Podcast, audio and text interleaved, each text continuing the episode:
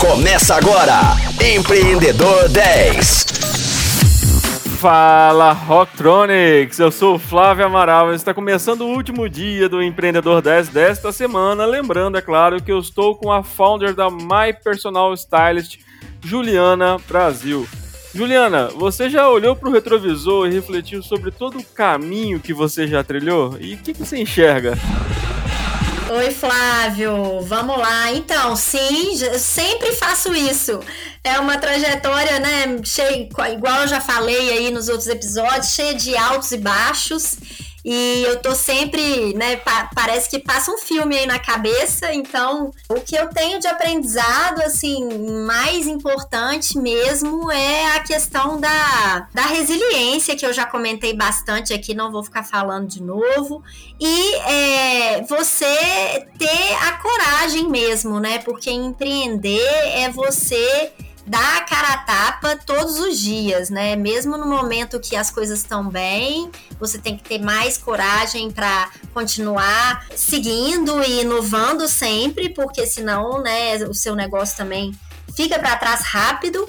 E nos momentos que também você tá com algum desafio, que tem alguma coisa acontecendo, você tem que ter não só a resiliência, mas a coragem de talvez seguir um novo caminho, tentar uma nova estratégia. Então, acho que nesses últimos cinco anos aí, né, na verdade, eu considero que eu comecei a empreender desde que eu fiz a minha transição de carreira, mas mais fortemente, né, com a MyPS, nesses últimos cinco, seis anos, uma questão que eu vejo vejo assim, como agora, né, falando de mim enquanto pessoa, que eu vejo que eu desenvolvi muito em mim essa habilidade mesmo de ousar, né, de, de ter a coragem de, de peitar e fazer e, e, e se despreender mesmo do, do medo que a gente às vezes fica, né, do incerto e, e, do que, que vai ser no dia de amanhã, né? Se você não tiver isso como empreendedor, você realmente não consegue ter estômago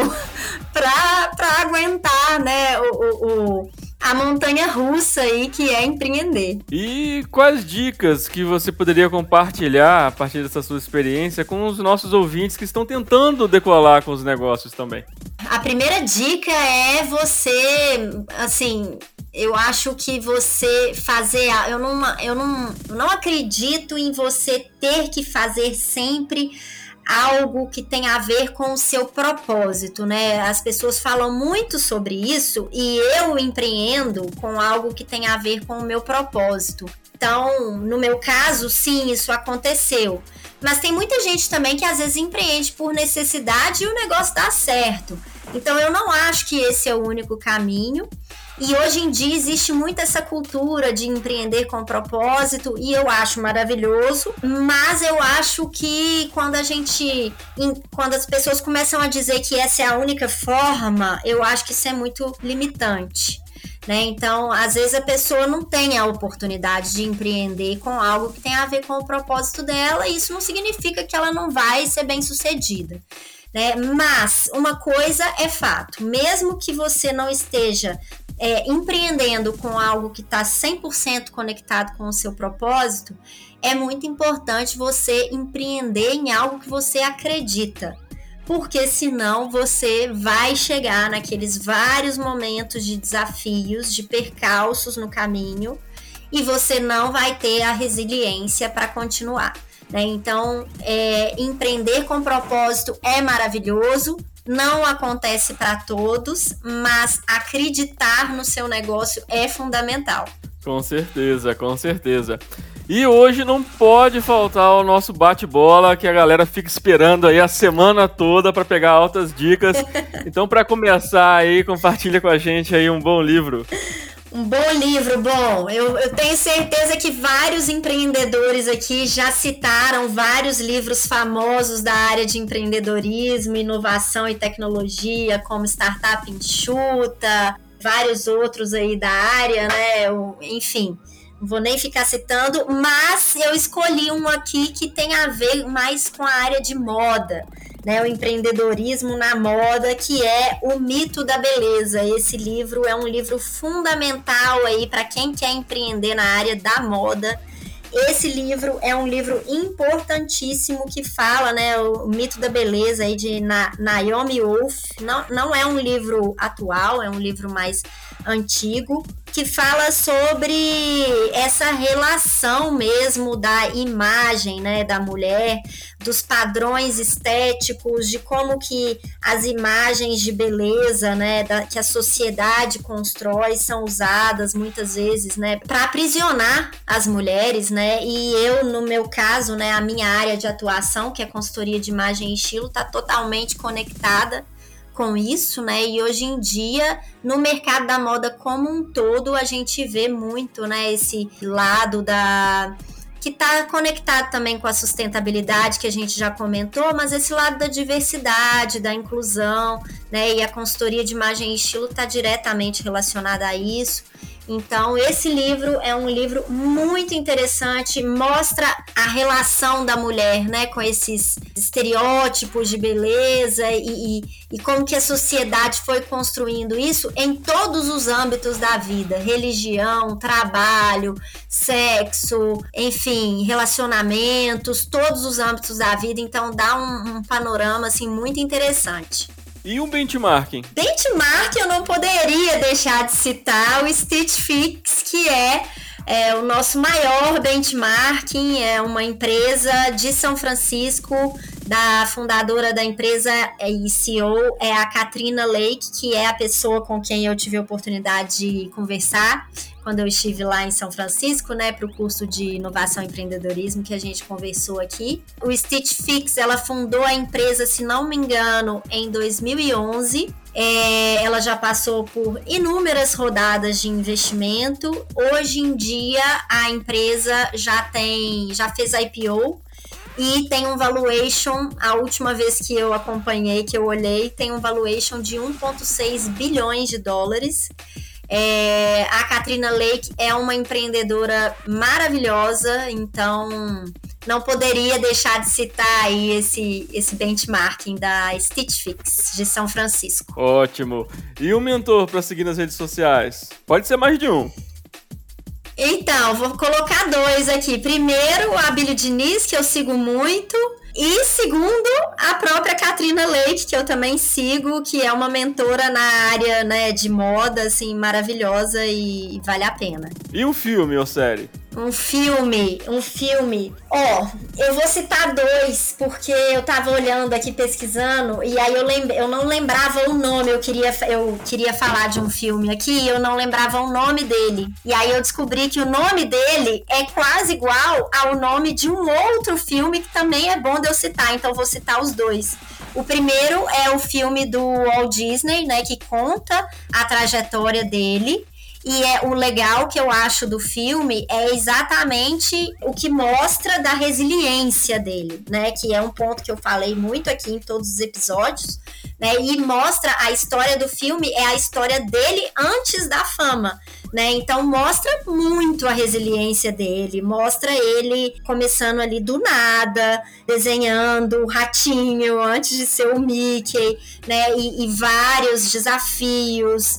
E enfim, e hoje em dia, né, a gente não precisa nem falar sobre o que é a Disney, né? Então, assim, é uma história maravilhosa. O filme se chama Walt antes de Mickey. E aí, vendo o nome do filme, eu lembrei de um outro filme que tem mais ou menos, é, aliás, mais ou menos não, é o mesmo nome, que é Coco antes de Chanel que aí é um filme, né, que fala também sobre empreendedorismo, mas na área da moda, então, para os ouvintes aí que quiserem empreender, ou ouvintes, né, que quiserem empreender na área da moda, esse é um filme também maravilhoso que mostra a mesma coisa, mostra a Coco Chanel antes de ser famosa, né? Então mostra ela começando a criar, mostra a história de vida dela e por que que ela chegou nesse business, né, nesse negócio da moda, mostra um lado dela da inovação, né? Ela como a primeira designer que desenhou calças para mulheres,